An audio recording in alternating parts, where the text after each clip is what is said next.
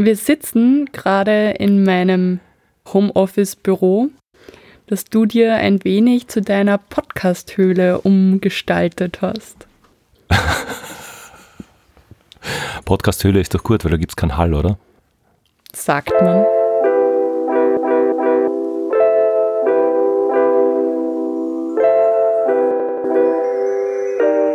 Hallo und herzlich willkommen bei einer neuen Folge von 30 March Radio. In der heutigen Episode reden wir über Selbstständigkeit. Ich habe dazu eine neue Gesprächspartnerin in meiner Runde mit dabei und möchte jetzt nicht lang um den heißen Brei herumreden, sondern einfach gleich losstarten. Hallo Olivia. Hallo Thomas. Du weißt ja, bei 30 March Radio geht es um Verbindungen. Also mein Motto ist ja Connecting the Like-Minded. Und äh, meine Frage jetzt zum Einstieg, was verbindet uns? Gute Frage. Ich denke, äh, worauf du jetzt hinaus willst, ist, dass wir seit knapp über fünf Jahren eine Beziehung miteinander pflegen und uns daher entsprechend kennen. Das heißt, es ist so ähnlich wie bei Michelle und Barack Obama, weil da hat sie auch einen Podcast gestartet und gleich einmal zum Start ihren Mann eingeladen, weil das vermeintlich recht einfach ist, aber ich wollte es mir ja nicht unbedingt einfach machen, ähm, sondern natürlich trotzdem ein konkretes Thema mit dir besprechen. Das wird nicht unsere private Beziehung sein, wobei, wie wir wissen, im Jahr 2021 ist sowas tatsächlich auch ähm, relativ schwer zu trennen. Stichwort Homeoffice. Genau, heute reden wir über Selbstständigkeit. Bevor wir jetzt loslegen, möchte ich aber trotzdem die noch fragen, Olivia, kannst du dich an einen speziellen Moment erinnern, wo wir beide uns kennengelernt haben? Ähm, ja, es ist eine sehr lustige Geschichte, weil das im Endeffekt wirklich ähm, auch den Anfang sowohl unserer partnerschaftlichen Beziehung darstellt, aber auch unserer fast schon beruflichen Beziehung darstellt. Ähm, wir haben uns das erste Mal getroffen im November, also zumindest persönlich getroffen, November 2015 unter dem vermeintlichen Schlagwort Business Meeting. Zumindest äh, war das das, was in meinem Kalender drin gestanden ist. Und ähm, zu der Zeit war ich noch in einer Agentur tätig hier in Salzburg und du warst auch noch äh, für eine ähm, Konkurrenzagentur tätig ähm, in Salzburg. Und äh, auch wenn ich viele Business-Meetings äh, hatte, immer wieder auch mit ähm, Mittagessen verbunden, war ich mir da bei dem Meeting tatsächlich ein bisschen unsicher, muss ich gestehen, äh, weil ich keine wirkliche Ahnung hatte, ähm, was wir genau besprechen wollen. Wie gesagt, wir, wir sind von zwei unterschiedlichen Agenturen.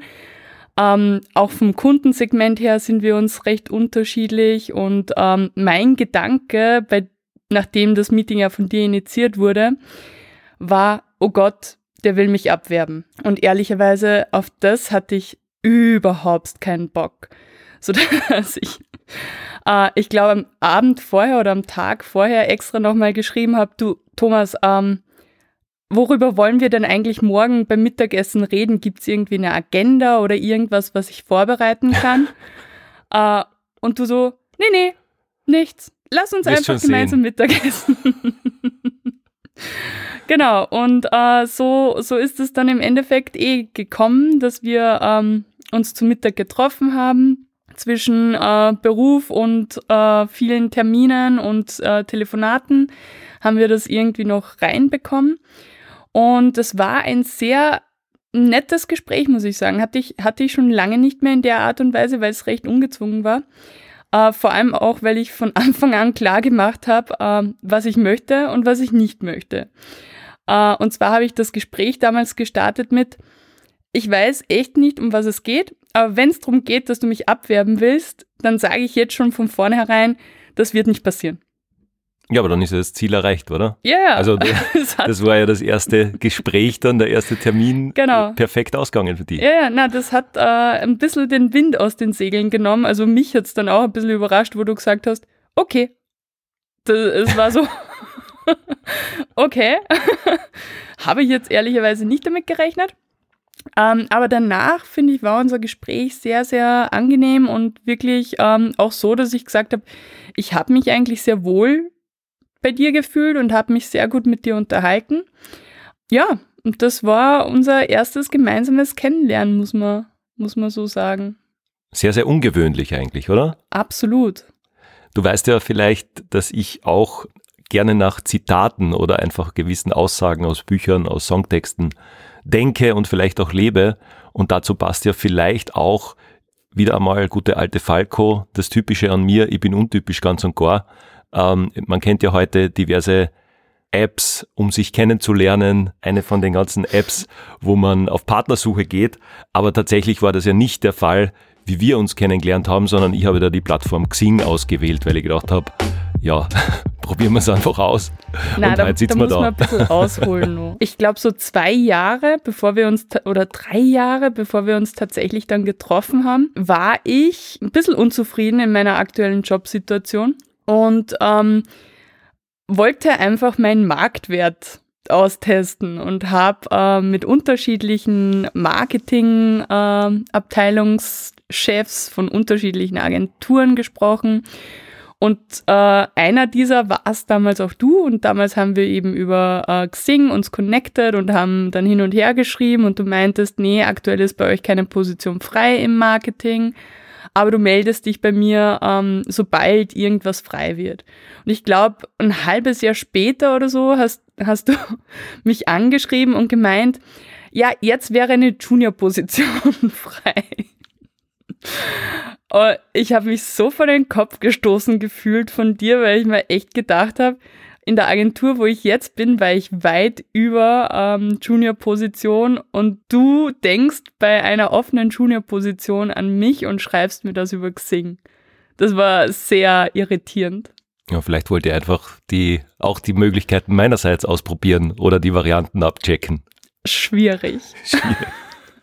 Okay, also definitiv überqualifiziert für die beruflichen Aufgaben, aber anscheinend ähm, nach fünf Jahren jetzt ja doch relativ gut qualifiziert oder wir beide haben uns ja dann qualifiziert, doch sehr, sehr viel Zeit unseres Lebens miteinander zu verbringen. Äh, ich weiß noch tatsächlich, apropos Zeit verbringen, dass ich, glaube ich, dir zu einer neuen Position gratuliert habe, weil da werden ja bei diesen Apps immer Dinge vorgeschlagen genau. und dann kam hier dann Uh, Olivia hat einen neuen Job, wobei das dann oft reicht, ja einen, ein Wort zu ändern von Junior auf Premium, Senior, whatever. Und dann habe ich gratuliert und dann äh, weiß ich tatsächlich noch, wo trifft man einen Projektmanager ähm, denn so an. Also da war ich schon sehr offensiv für meine Verhältnisse. Für deine Verhältnisse, ja. für meine Verhältnisse, genau. Und genau, und so ging das dann und dann irgendwann hast du gesagt, ich glaube, du warst dann gerade viel auf Reisen und mhm. ich bin die super busy Geschäftsfrau und Projektmanagerin und Kampagnenmanagerin und eher schwierig, dich anzutreffen, bis wir uns dann halt doch irgendwo mal tatsächlich persönlich getroffen haben. Ja, und jetzt reden wir eigentlich sehr viel von geschäftlichen oder von beruflichen mhm. und aus dem kam ja tatsächlich auch dann der private Kontakt zustande. Heute sind wir ja da, um nach dieser Einstiegsstory, die für mich noch immer super erzählenswert ist und ich glaube noch immer ein, ähm, ja, ein paar Gedanken wert ist. Ich habe übrigens Xing gelöscht, ja, das macht man ja mit Partner-Apps danach, wenn man wen findet. Ich ähm, nicht. Olivia.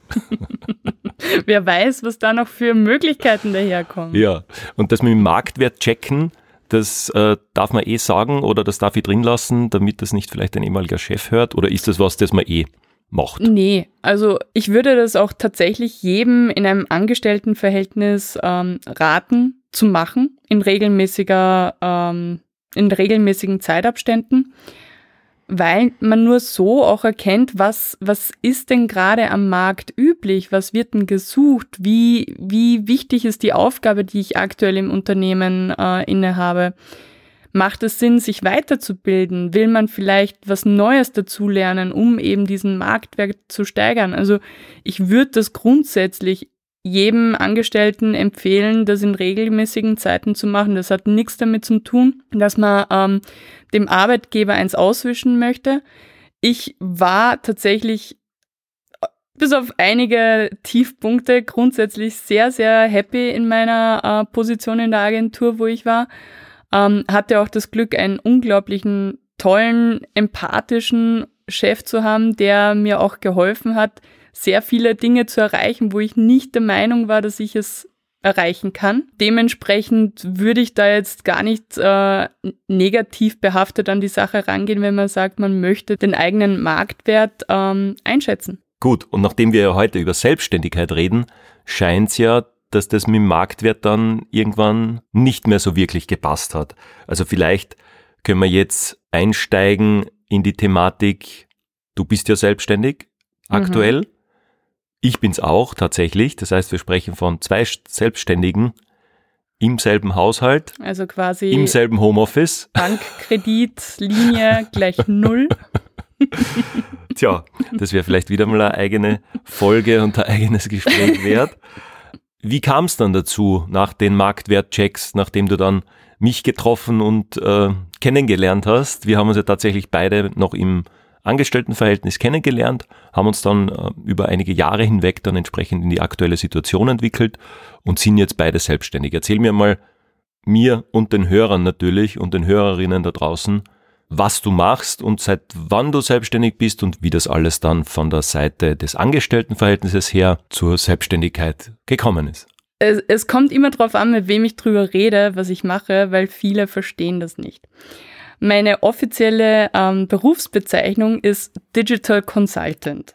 Das bedeutet, dass ich Unternehmen helfe, digitale Projekte besser umzusetzen, indem sie die richtigen Entscheidungen treffen für ihre Notwendigkeiten und was sie denn ähm, damit erreichen wollen. Ich habe ähm, eine Agentur, hier in Salzburg, wobei äh, ich eigentlich von Anfang an vermeiden wollte, eine Agentur zu gründen. Das hat aber eher mit den gewerberechtlichen Dingen zu tun, als äh, mit meinem Wunsch, eine Agentur zu gründen. Aber habe eben diese Agentur jetzt äh, seit knapp drei Jahren und äh, fokussiere mich auf das Thema Social Media und Social Media Performance Marketing. Olivia, oh oh. ich glaube nicht, oh oh. ich glaube, dass ich sage jetzt als Beispiel, unsere Eltern vielleicht zusammenfassen würden, ah ja, du machst irgendwas mit Computer. Ja. Machst du irgendwas mit Computern?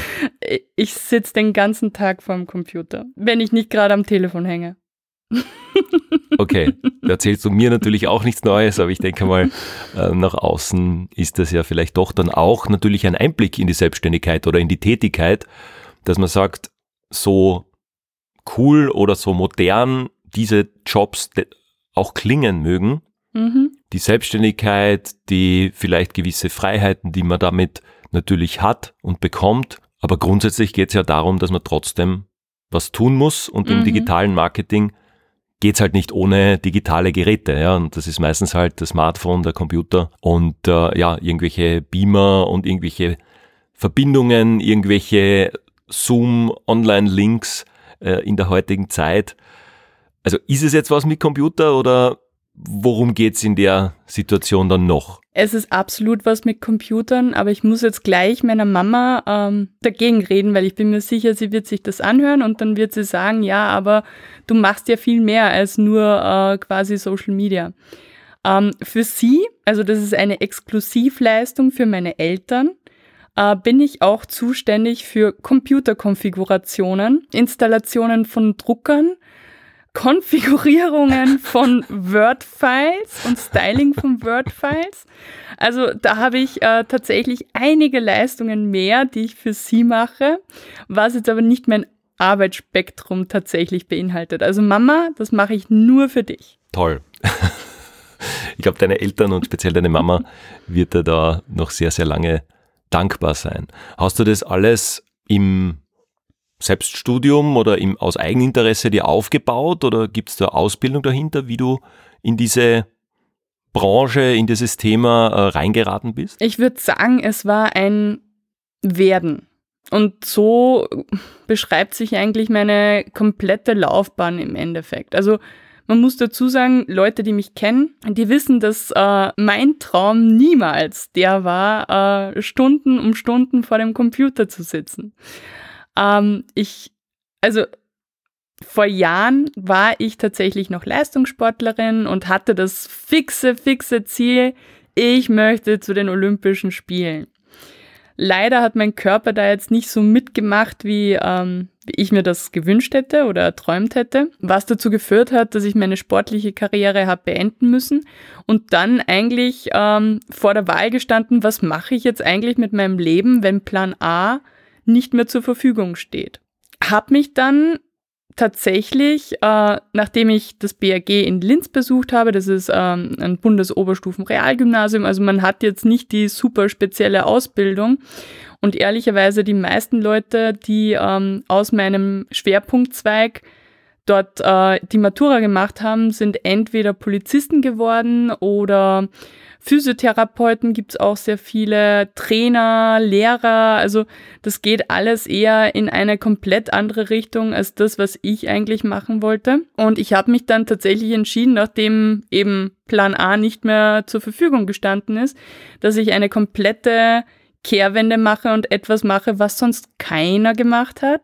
Und habe mich dann ähm, an der FH in Hagenberg für den Schwerpunkt Kommunikation, Wissen, Medien gemeldet in der Hoffnung, dass mein Plan B äh, in Erfüllung geht, der im Endeffekt dann war, dass ich äh, Online-Journalistin werden wollte. Also nicht Journalistin, sondern speziell Online-Journalistin werden wollte. Also da hat schon dieser kleine Online-Schwerpunkt angefangen.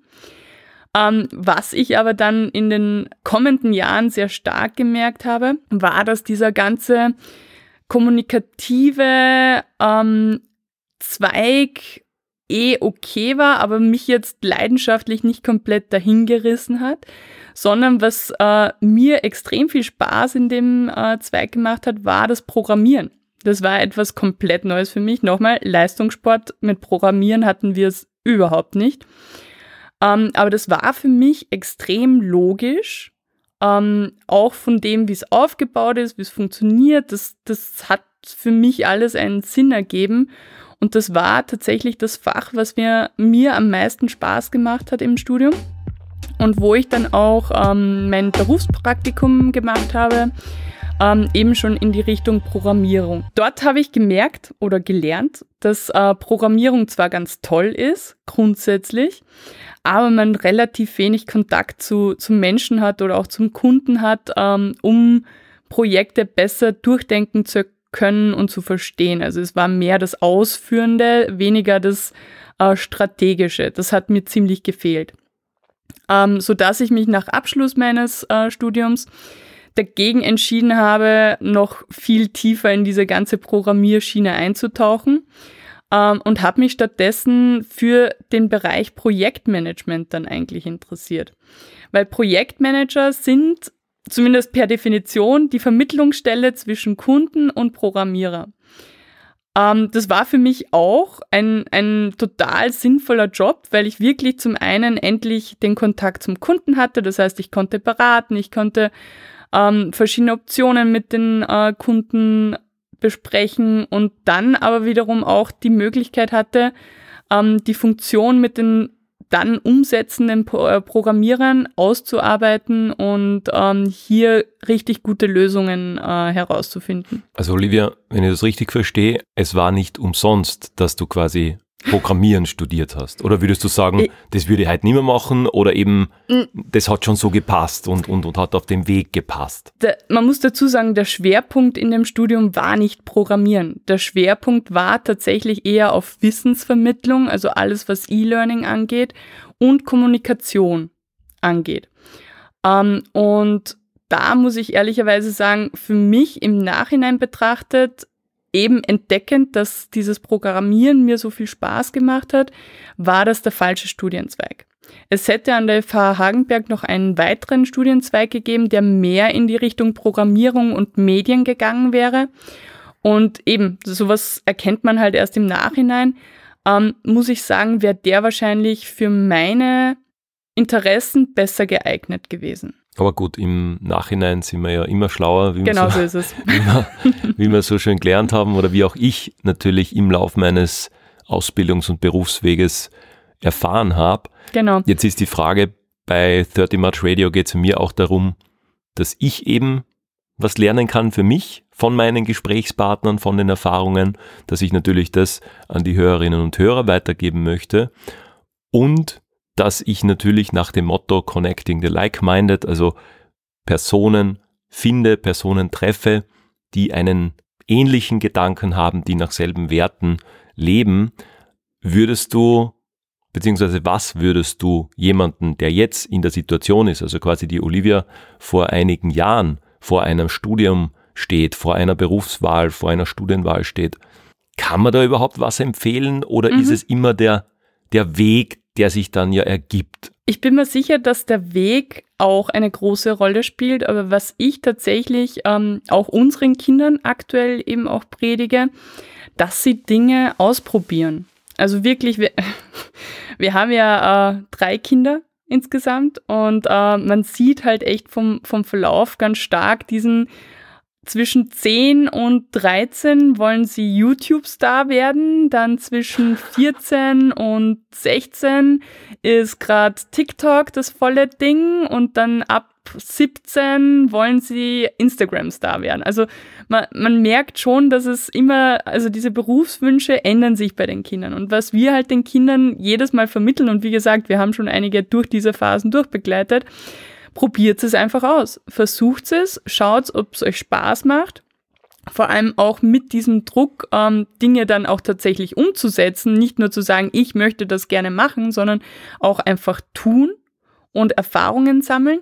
Und äh, bezogen auf meine Laufbahn würde ich jetzt meinem jüngeren Ich tatsächlich raten, einfach im Vorhinein mehr ausprobieren, mehr Praktikas machen, mehr ähm, verschiedene Firmen auch auszuprobieren und zu sehen, okay, bin ich jetzt eher die Person, die in großen Firmenkonstrukten gut funktioniert oder brauche ich eher so kleine Firmen, wo ich wirklich hands-on mehrere Aufgaben ähm, erledigen kann.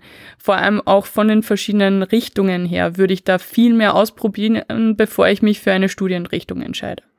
Und glaubst, ist es, also ich höre da viel raus für mich, viel Ähnlichkeiten, viel Learnings und Erfahrungen, was Firmen, was Ausprobieren betrifft. Warum macht man das dann nicht? Sind das gesellschaftliche Erwartungshaltungen oder Missverständnisse? Geht es da um familiäre Sachen, dass man zum Beispiel nicht sagt, ich bin nach zwei Monaten bei einer Firma, das möchte ich nicht. Mhm. Ich gehe zu einer anderen, ich gehe zu noch einer anderen das wäre ja, so wie es jetzt klingt, für mich genau das Learning daraus, speziell ja. je jünger, umso mehr oder umso besser Erfahrungen sammeln. Warum passiert das vielleicht nicht oder warum ist es bei dir? Ich glaube schon, dass es auch ein bisschen ähm, ein gesellschaftlicher Druck ist. Also zumindest bei mir war es damals schon so, nachdem ähm, nach der Matura und nachdem ich nicht äh, Olympiasiegerin geworden bin, war so die Frage, was machst du jetzt eigentlich mit deinem Leben? Und äh, für meine Eltern war ganz klar, dass ich studieren gehen muss. Da hat sich auch nie die Frage gestellt, ob ich dazwischen einfach mal ein Jahr Pause machen kann und halt verschiedene Dinge ausprobieren kann, sondern das war einfach ganz klar, dass nach der Matura anschließend sofort ein Studium angehängt wird. Das heißt, da gab es keine Wahl für dich? Nee. Und das ist schon etwas, wo ich sagen muss, das würde ich unseren Kindern wünschen, dass die die Möglichkeit haben, ähm, Dinge auszuprobieren und dass wir ihnen das auch vorleben, dass manche Dinge vielleicht zu einem passen, aber andere halt auch nicht und man äh, entsprechend auch sagen kann, gut, Learning aus dieser Sache, das war es nicht. Ich glaube, für das ist eben zu wenig Raum oder zu wenig Akzeptanz da. Nach wie vor. Wir können es nur nach außen vorleben, ehrlicherweise mehr beeinflussen geht nicht. Und eben, was, was ich vermeiden möchte, ist tatsächlich, dass wir den Kindern in diese Richtung Druck ausüben und äh, sie dazu zwingen, dass nach der Matura sofort der nächste Schritt kommen muss, sondern dass sie sich, ich finde Amerika beispielsweise jetzt als ähm, sehr gutes Beispiel, da gibt's die Möglichkeit, dass man eben dieses äh, freiwillige Jahr nach dem ähm, was sind das, die Final, Final Tests oder Final Exams, glaube ich, dass man danach wirklich ein freiwilliges Jahr einschieben kann, um verschiedene Erfahrungen entweder im Ausland, aber auch im Inland machen zu können und sich einfach mal einen Überblick schaffen kann, was, was es da draußen eigentlich überhaupt alles an Jobmöglichkeiten gibt. Weil ich glaube, dass das halt bei den Kindern teilweise auch nicht wirklich ähm, da ist oder nicht äh, wirklich vermittelt wird. Natürlich, die machen diese ganzen Berufsreifetests und was sie ähm, an Jobs machen könnten oder wo ihre Stärken liegen. Aber im Endeffekt ist das alles nur theoretisch. In, in der Praxis dann zeigt sich erst, ob einem dieses Künstlerische, was vielleicht äh, bei diesem Test als Stärke rausgekommen ist, ob man das als äh, auf Knopfdruck dann tatsächlich auch abliefern kann.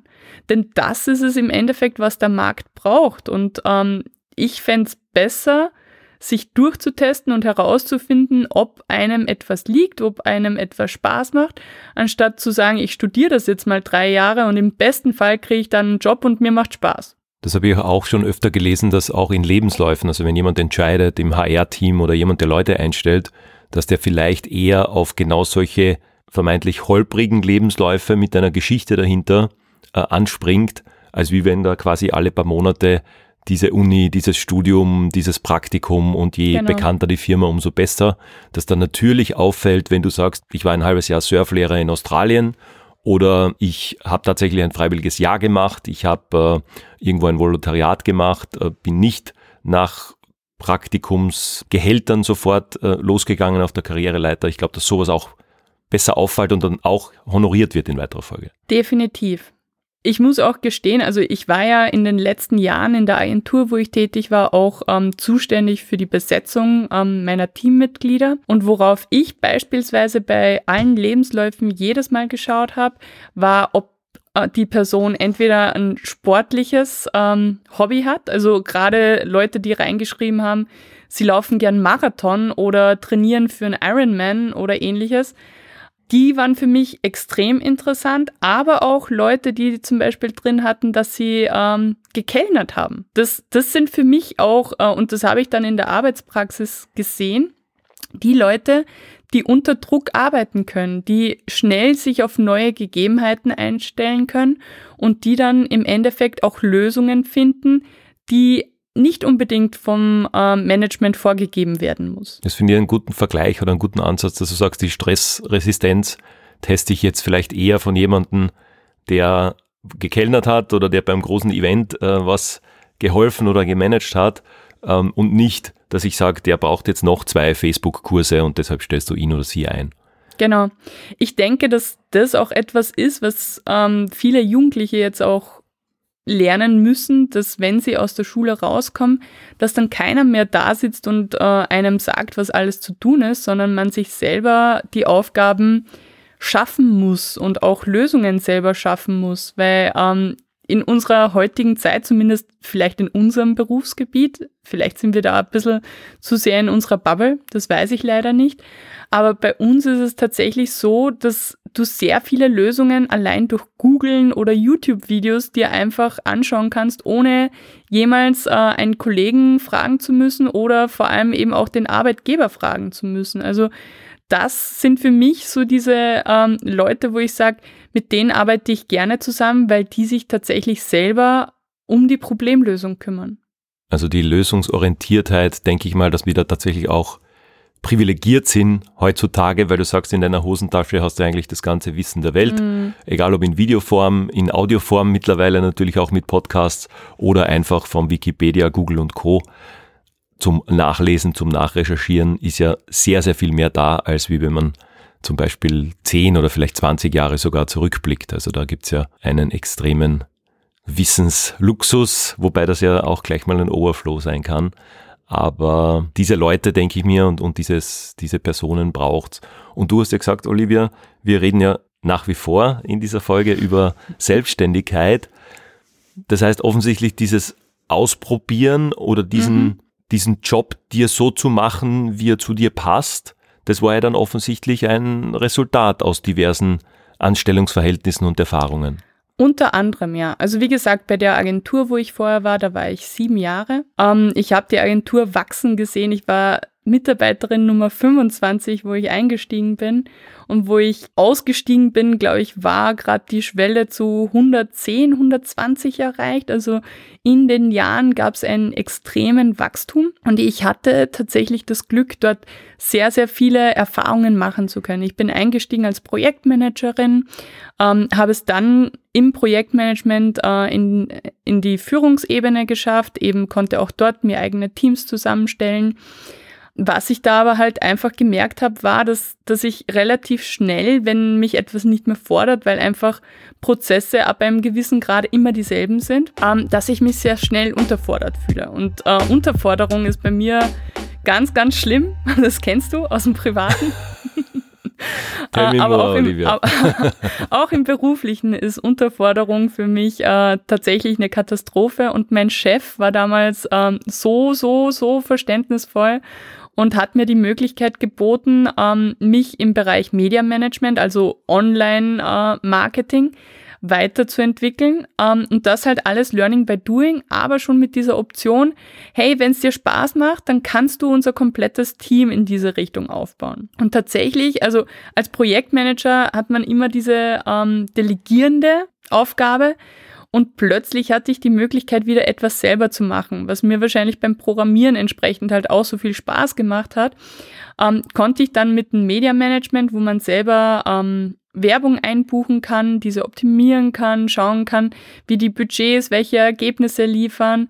Ähm, das hat mir plötzlich wieder extreme Freude gemacht und Spaß gemacht. Und das habe ich dann ähm, in den letzten zweieinhalb Jahren bei dieser Agentur auch gemacht, bis dieser Grad wieder gekommen ist mit dieser Unterforderung. Denn natürlich, die Marken wurden immer bekannter, immer internationaler, die Budgets immer größer.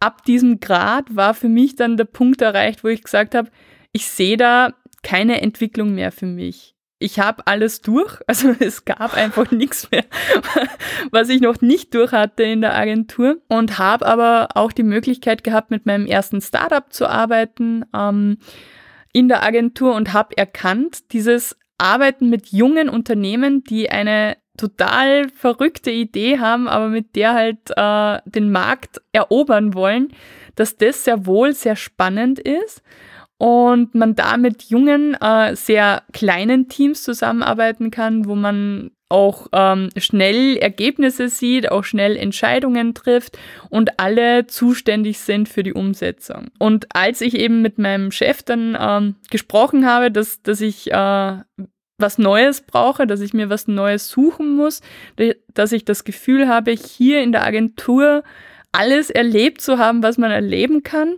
wusste ich, dass mein nächster Schwerpunkt eben das Arbeiten mit Startups sein wird, ähm, weil da einfach immer eine Herausforderung ist, weil nie was fix ist und nie irgendwie etwas äh, strukturiert oder total geordnet ist, sondern meistens immer Chaos herrscht und man jemanden braucht, der das Chaos irgendwie ähm, ordnet. Und das ist und das bist du. Luxus für mich. Das heißt, Chaos ordnen ist dein Chaos eigentlicher ordnen. Job. Ja, ich räume so gern auf. Es ist absolut mein, mein Fable, ja. Olivia, ich habe jetzt da rausgehört, dass du ja praktisch das Bilderbuch-Agenturleben gelebt hast. Ja. Also von wegen Projekten hast du genannt, du hast Marken, internationale Brands genannt. Ich weiß ja, aus Erfahrung oder weil ich mit, mit dabei war, das miterlebt habe, dass du den Agentur-Jet-Set von London bis New York ähm, und alles dazwischen erleben durftest, durch mhm. oft äh, die eine oder andere Reise, die eine oder andere Konferenz, Kundentermine und so weiter. Und trotzdem war es dann das eher wieder hands-on oder eher dieses kleinere, so wie du sagst, mit, mit jungen Unternehmen, mit wahrscheinlich einem Haufen Chaos, wenig Budget, großen Zielen, wie gab es da einen Entscheidungsmoment, wo du gesagt hast, so jetzt mache ich das? Oder war das so ein schrittweiser Übergang? Oder warum hast du dann irgendwann gesagt, Agentur, super, hab viel gelernt, aber jetzt probier es selber? Es war wirklich, glaube ich, eher diese Schrittweise. Also es hat sich einfach entwickelt und deswegen auch äh, nochmal Bezug nehmen zu vorher. Es ist alles ein ständiges Werden bei mir? Ist es das, was ich mein Leben lang machen möchte, großen Marken zu helfen, noch größer, noch bekannter zu werden? Oder möchte ich jungen Marken helfen oder jungen Unternehmen helfen, grundsätzlich sich eine Basis aufzubauen? Und das war, glaube ich, dieser Entscheidungspunkt, wo ich gesagt habe, was soll schon passieren? Let's, let's do it. Uh, weil im Endeffekt, ich habe immer gewusst, ich kann zu jeder Zeit zurückkommen, sollte mein Projekt uh, nicht aufgehen. Oder ich kann zu jedem Zeitpunkt einen anderen Job in dieser Branche finden, weil ich einfach das Know-how habe und auch ähm, eben die Kenntnisse habe, die Agenturen, die Unternehmen gerade in dem Bereich brauchen. Das heißt, es war für mich gar nicht so das große Risiko, mich für die Selbstständigkeit zu entscheiden, weil ich immer wusste, sollte es schief gehen, ähm, kann ich jederzeit zurück. Was natürlich eine wiederum sehr gute oder eine fast luxuriöse Ausgangssituation ist. Absolut. Ich meine, ich kann da gratulieren zu der Entscheidung. Ich habe jetzt vor kurzem tatsächlich auch einen Podcast gehört, wo auch eine Person gesagt hat, die war an Ort und Stelle bei einem Job, der erfolgreich war, der wirklich top war und wo wahrscheinlich sehr, sehr viele Leute, wahrscheinlich eher Hunderte als, als ein paar sich anstellen würden, diesen Job zu machen.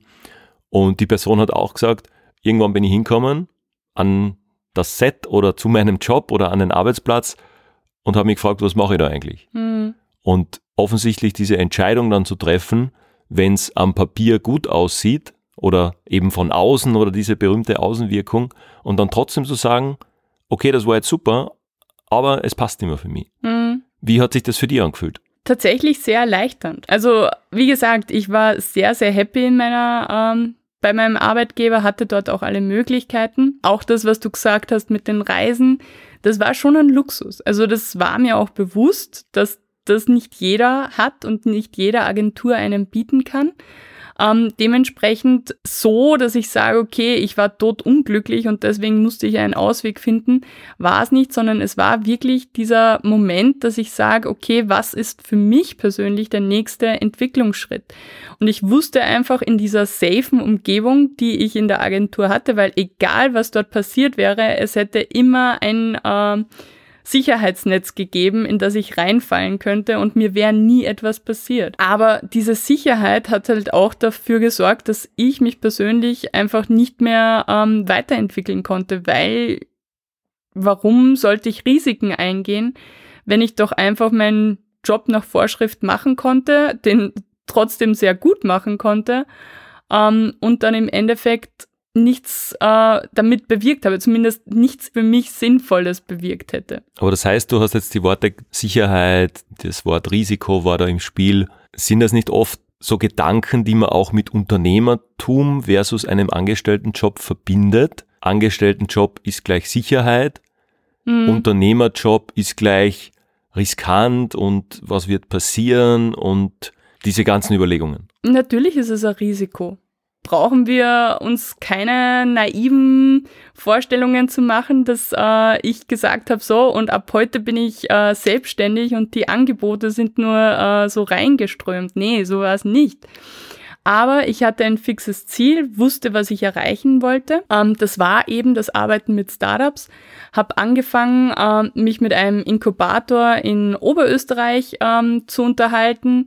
Der hat mir, also der, der Geschäftsführer dort hat mir sehr, sehr viele, sehr gute Tipps gegeben, eben auch ähm, wie ich mit Startups arbeiten kann. Denn so naiv, wie ich an die Sache rein, rangegangen bin mit, ich möchte mit Startups arbeiten, habe ich viele Dinge nicht so wirklich äh, bedacht, nämlich auch sowas wie, Gut, Startups haben sehr coole Ideen und wollen äh, viel erreichen, aber meistens fehlt es am Budget. Und wenn es am Budget fehlt, dann ist es tatsächlich auch so, dass mir dann irgendwann das Budget fehlt, um meine eigenen Rechnungen zahlen zu können. Also so, so gern ich das, das heißt, auch mache. du bist kein Non-Profit. ähm, es kommt immer darauf an, wenn du fragst. Aber grundsätzlich, nein, ich bin kein Non-Profit. Ähm, ich habe tatsächlich einen äh, Wert für meine Arbeit. Ähm, ich weiß, dass meine Arbeit diesen Wert auch tatsächlich äh, wert ist und gehe natürlich manchmal bei Projekten, wo ich sage, die sind super interessant für mich und da, da möchte ich wirklich Teil des Teams sein, gehe ich vielleicht ähm, Vereinbarungen ein. Aber grundsätzlich ist es so, dass meine Arbeit auch bezahlt werden muss und dementsprechend ähm, ich auch eine Lösung finden musste letztendlich, um mir das Arbeiten mit Startups tatsächlich leisten zu können. Und das war ähm, für mich dann der Schritt, dass ich sage, okay, ich öffne meinen breiten äh, oder mein Leistungsspektrum und sage, ich arbeite nicht nur mit Startups, sondern auch mit ähm, Klein- und Mittelunternehmen oder Einzelunternehmern oder eben auch größeren Firmen zusammen, die dann trotzdem ähm, das Budget haben, meine Arbeit bezahlen zu können, aber dann auch entsprechend äh, den, den Wert davon für sich selber äh, total profitieren konnten. Okay, das klingt doch sehr logisch und vernünftig in dem Fall. Olivia, ich es war ein Werden. Olivia, kurz noch einmal, weil wir gesprochen haben, wir sind in unserer Digitalisierungs-, Online-Marketing-Blase äh, mhm. äh, vielleicht etwas unterwegs, wenn man so haben will. Hilf mir noch mal kurz. Definition von einem Startup und vor allem von einem Inkubator, was du mhm. vorhin erwähnt hast. Ich glaube nicht, dass da alle, die Verstehen. zuhören, 100% mit dabei oh sind. Oh Gott, ja.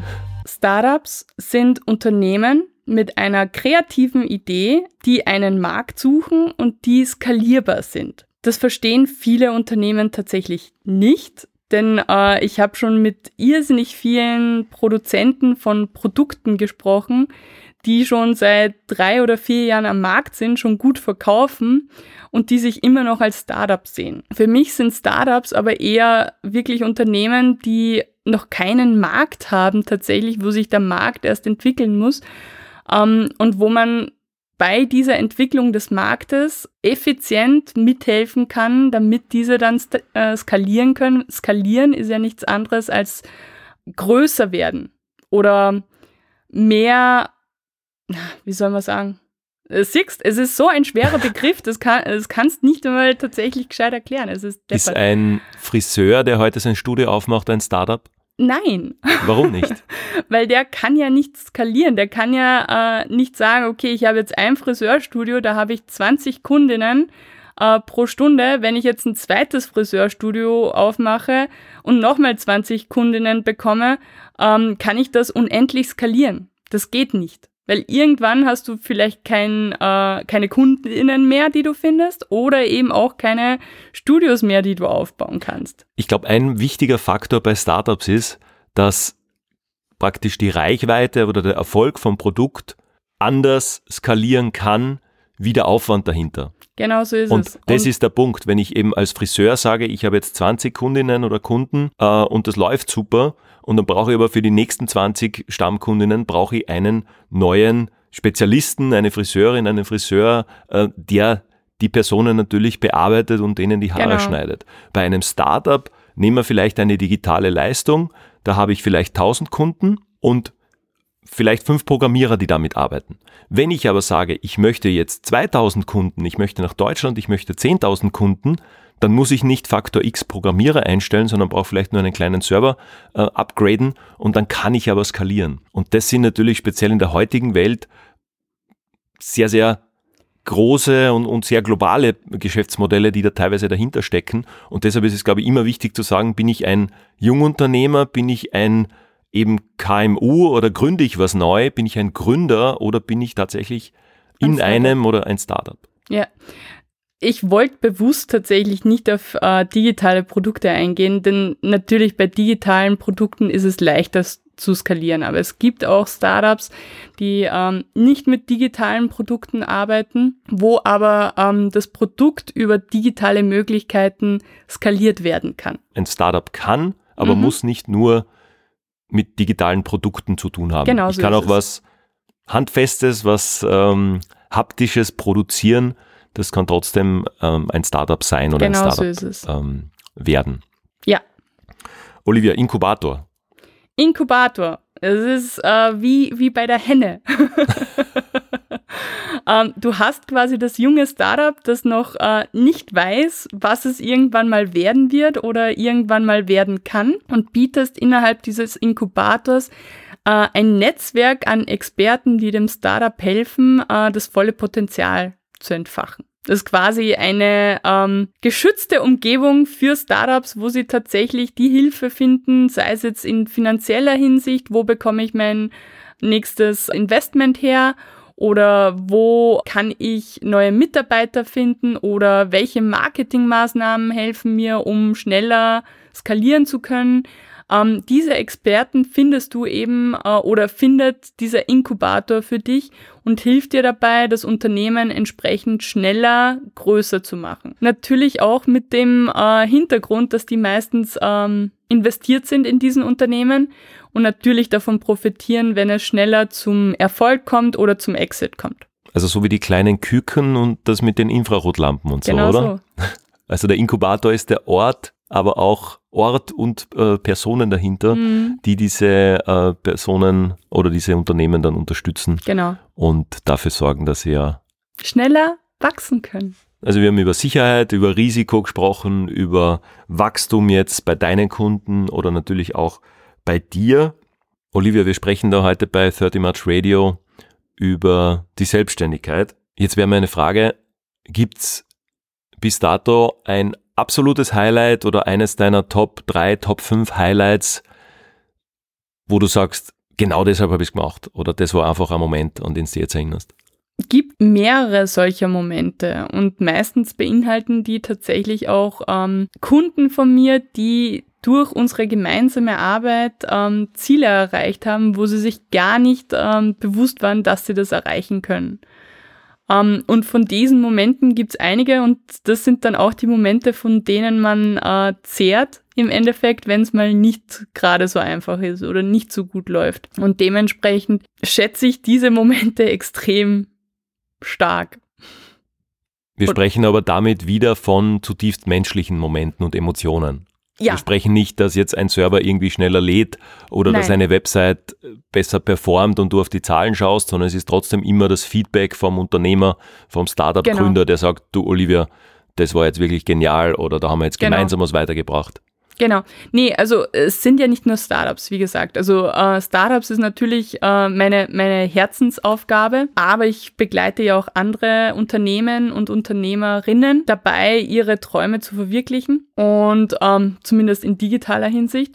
Und da ist es tatsächlich so, also mir kommen schon manchmal die Tränen, wenn äh, einer der Kunden sagt, boah, es, es läuft so gut und die Strategie, die wir aufgebaut haben, die funktioniert super, jetzt können wir es uns sogar leisten, noch ein weiteres, äh, noch einen weiteren Standort zu öffnen. Oder eine andere Kundin, die sagt, durch den Online-Shop, den wir gemeinsam aufgebaut haben, konnte sie endlich die Umsätze erreichen, die sie sich immer erhofft hat. Und gerade eben jetzt auch zu Corona-Zeiten hatte sie sich das gar nicht träumen lassen können, dass sie diese Umsätze noch erreicht. Und das, da merkst du halt schon, da sind Emotionen dahinter. Und das ist auch etwas, was mich dann natürlich berührt und mich auch darin stärkt zu sagen, okay, super, das hat was gebracht. Meine Arbeit hat denen geholfen ihrem Ziel ein Schrittchen näher zu kommen.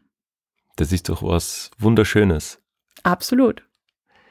Olivia, schwenken wir noch kurz um, wenn du sagst, die Highlights, die absoluten positiven Momente, die es äh, zugegeben gibt.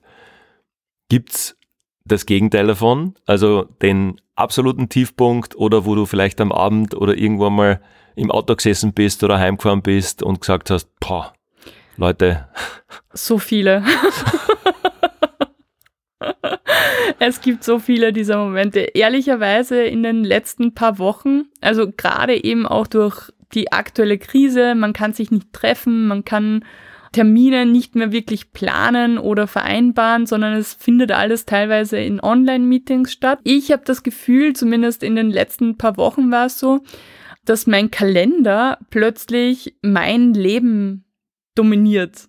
Nämlich Termine, Online-Calls, äh, normale Telefonate nehmen so stark Überhang, gerade in den letzten Wochen, dass ich zu meiner eigentlichen Arbeit teilweise gar nicht mehr komme, weil ich nur noch in irgendwelchen Online-Meetings oder Calls drinnen sitze, die wahrscheinlich wichtig sind, dass ich dabei bin, aber im Endeffekt mich davon abhalten, das zu machen, was mir tatsächlich Freude macht. Und hm. das sind so Momente, die mich extrem runterziehen und äh, wo ich dann auch sehr viel drüber nachdenke, aber dann auch, also durch dieses Nachdenken für mich dann entscheide, okay, möchte ich das weiter so oder möchte ich das nicht?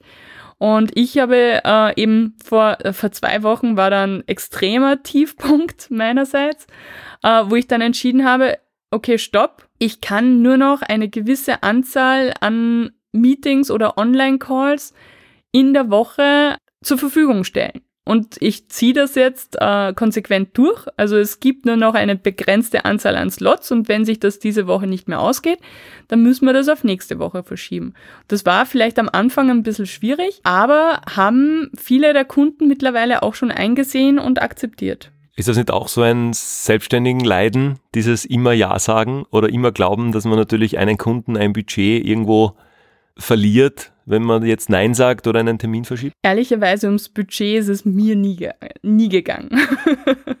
also äh, ich würde lügen, wenn ich ähm, sagen würde, ich erwarte mir von meiner Selbstständigkeit die zigtausend Millionen äh, auf meinem Konto, sondern was mir wichtig war bei der Selbstständigkeit, war tatsächlich, dass das ich mir die Projekte, die Kunden und die Aufgaben aussuchen kann und selbst entscheiden kann, was ich mache. Und natürlich, wenn es dann startet, dass der Kalender das entscheidet, was du machst und nicht mehr du selber, ist das natürlich nicht optimal oder nicht das, was ich unbedingt mhm. wollte.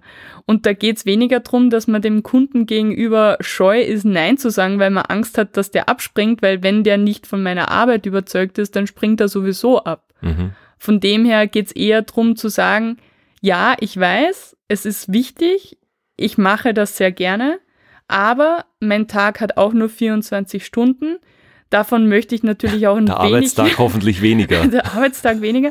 Ähm, davon, und das war mir auch bei der Entscheidung der Selbstständigkeit wichtig, davon möchte ich auch einen Teil meiner Familie widmen. Und da kann ich mir das einfach nicht mehr oder möchte ich mir das einfach nicht mehr ähm, erlauben, dass ich auch nach Feierabend vorm Computer sitze und Projekte abarbeite, die ich untertags nicht dazugekommen bin, weil ich nur in Online-Calls oder in Meetings drin gesessen bin. Es gibt ja das schöne Sprichwort, ein voller Terminkalender ist noch kein Zeichen für ein ausgefülltes Leben.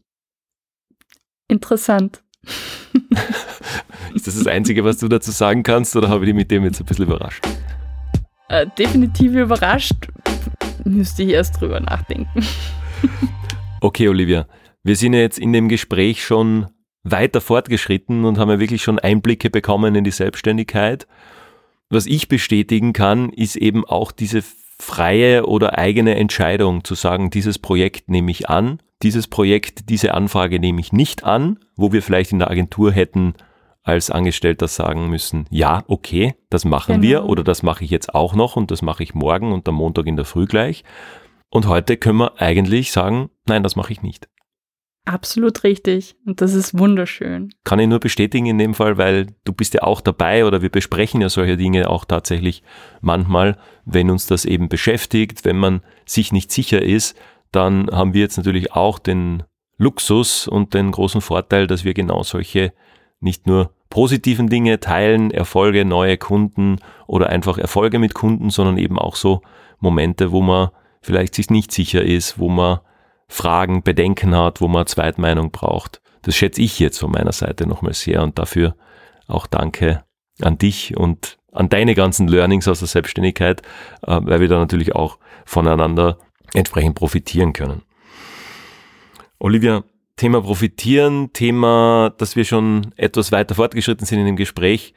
Gibt's ein Learning oder eine Empfehlung, die man aus diesem Gespräch jetzt mitnehmen kann, was das Thema Selbstständigkeit, Entscheidung, Sicherheit, Risiko ist jetzt öfter vorgekommen, was das Ganze noch abrunden könnte? Ein Thema wäre jetzt, glaube ich, fast ein bisschen zu wenig. Ähm, aber grundsätzlich, also ich rate halt auch meinen Kunden, also ich rede ja auch mit äh, teilweise Gründern, die noch gar keine Gründer sind, sondern äh, Leuten, die kurz davor stehen oder vor der Entscheidung stehen, ob sie sich selbstständig machen wollen, ob sie ihren Traum umsetzen wollen. Denen rate ich tatsächlich immer dazu, es einfach mal vielleicht zu probieren in einer Art und Weise, dass man ähm, beispielsweise dem Arbeitgeber fragt, ob man Stunden reduzieren kann, um eben schon ein paar Stunden in der Selbstständigkeit zu arbeiten und zu sehen, ob man sich wohlfühlt damit, ähm, um zu sehen, welche Aufgaben dann auf einen, äh, auf einen zukommen. Weil das war schon auch etwas, was mich relativ überrascht hat am Anfang, ähm, dass ich doch, obwohl ich dachte, dass ich äh, eigentlich viel Plan hätte von dem, wie, wie es funktionieren kann, dann doch vor vielen bürokratischen Hürden gestanden bin, teilweise auch davor gestanden bin, okay, Jetzt hätte ich den ersten Kunden. Wie schreibe ich denn eigentlich ein Angebot oder wie, wie macht man das überhaupt? Gibt es da Programme oder gibt es da Software dazu? Ach so, und wenn man ein Angebot hat, dann muss man auch eine Rechnung schreiben. Boah, mit meinem Buchhalter habe ich noch nie über das Thema gesprochen.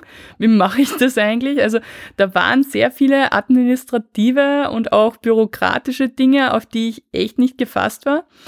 Und das muss man auch mögen. Also auch das gehört zur Selbstständigkeit dazu. Natürlich, ähm, ich habe einen Buchhalter und ich danke dem lieben Gott jedes Monat, dass er mich aushält und auch meine Buchhaltung aushält. Aber das sind alles Dinge, die dazugehören. Und wenn man das ähm, probieren möchte, dann merkt man sehr schnell, was da tatsächlich für zusätzliche Aufgaben auf einen kommen, zusätzlich zu dem, dass man das macht, was einem Spaß macht. Und war das auch nicht nur das Fachliche, sondern auch dieses Administrative, war das dann schlussendlich auch ein Learning by Doing oder würdest du zum Thema Gründen, zum Thema diese ganze Entscheidung zu treffen, ein Buch, eine Online-Quelle, mhm. irgendein Podcast oder irgendwas empfehlen? Also das eine, die eine Ressource?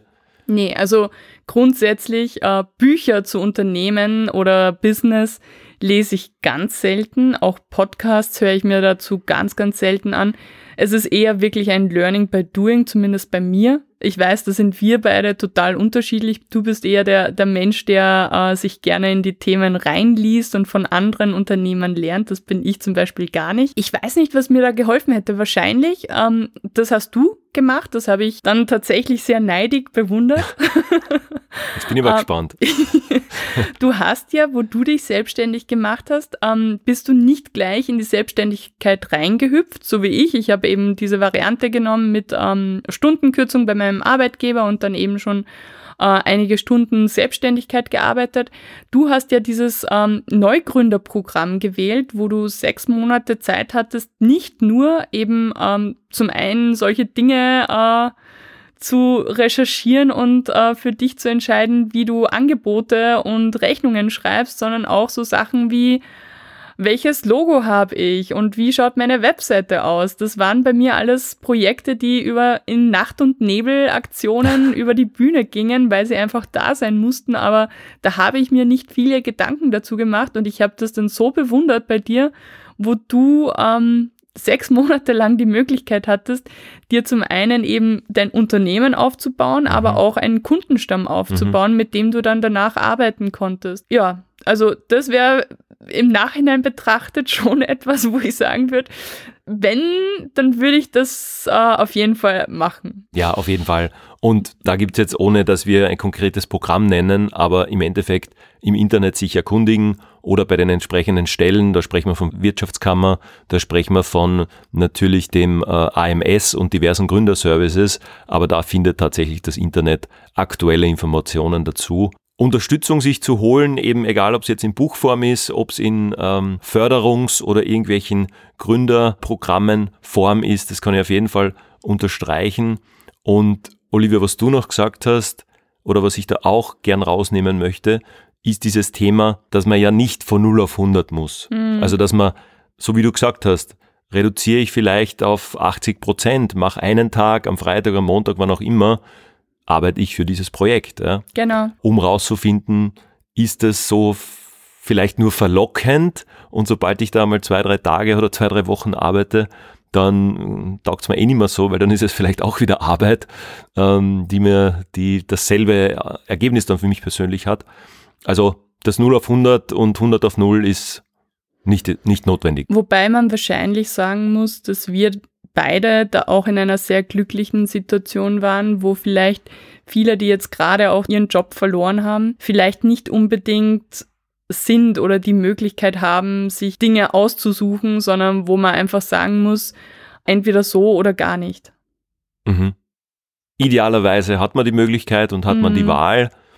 Wir wissen, dass das natürlich nicht alle haben können oder haben, wobei eben solche Gründerprogramme, Umschulungen und Co. Also ich denke mal, dass da doch ein relativ großes Angebot da ist. Wenn man dahinter steht, und das ist ja, glaube ich, auch ganz wichtig, wenn du selber überzeugt bist, dass du sagst, das möchte ich machen, das kann ich machen, das traue ich mir zu, dann finde ich auch auf jeden Fall einen Weg. Kann ich nur zustimmen. Hast du noch Fragen an mich, Thomas?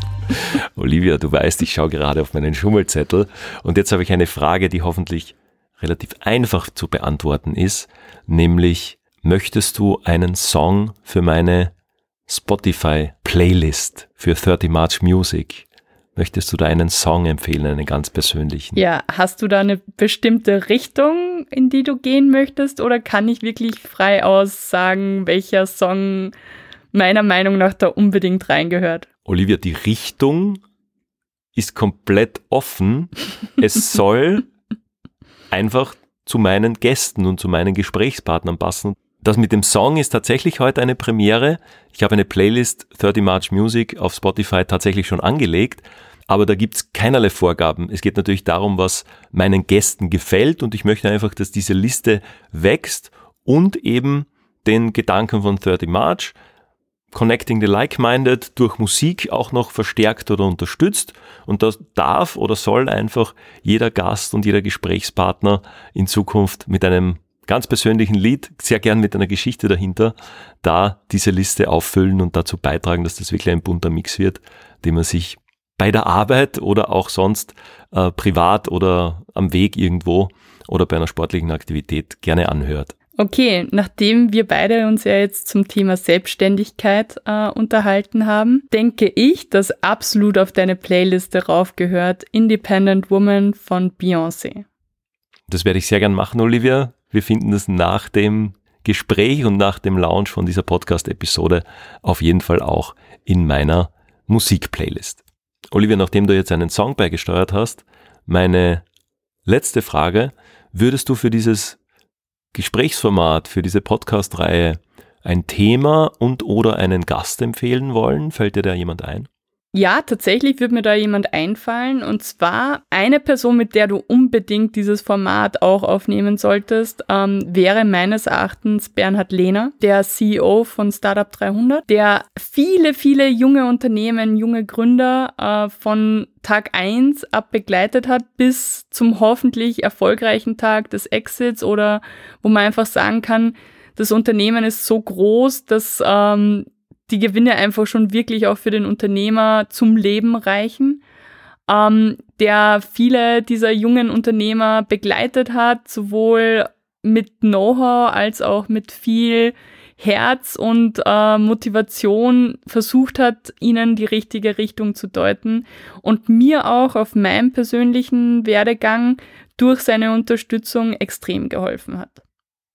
Olivia, danke für die Insights zum Thema Selbstständigkeit, über das wir jetzt da circa eine Stunde gesprochen haben. Ich habe für mich viel gelernt. Ich hoffe, dass für die Hörerinnen und Hörer einiges mit dabei ist, dass man aus diesem Format, aus dieser neuen Episode von 30 March Radio entsprechend wieder was lernen kann, sei es eine Erfahrung, die du mit uns geteilt hast, sei es ein kleiner Tipp oder ein kleiner äh, Link oder ein Rechercheansatz, wie man eben mit der Selbstständigkeit entsprechend umgeht, wie man sich dafür entscheidet, was dann natürlich dazu erwarten ist und was man dann natürlich dann erleben kann und wie man sich auch seinen Arbeitstag selber dann gestalten kann, seine Kunden und Kundinnen selber aussuchen kann. Vielen Dank für den Einblick, Olivia. Das war wirklich ein tolles Gespräch. Ich hoffe, dass wir einmal da anknüpfen können und vielleicht eines der anderen Teilbereiche rausnehmen, weil uns ja doch mehr verbindet als jetzt die berufliche Ebene oder die Ebene der Selbstständigkeit, des Online-Marketings. Und da freue ich mich schon drauf. Danke nochmal, Olivia, für das Gespräch und dass du die Zeit genommen hast. Sehr gerne, Thomas.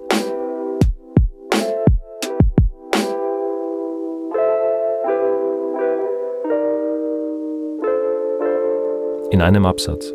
Connecting the Like-Minded 30 March Radio ist der neue Podcast mit Thomas Sommerecker. In meinen Gesprächen dreht sich alles um Verbindungen, Generationen, Kontinente, Menschen, Synapsen und vieles mehr. Ein Podcast, der seine Hörerinnen und Hörer nicht nur zum Denken anregen, sondern auch zum Handeln und Entscheiden führen soll.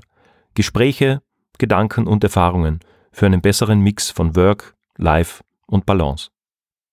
30 March Radio. Ein Podcast, den mein jüngeres Ich sehr gerne gehört hätte.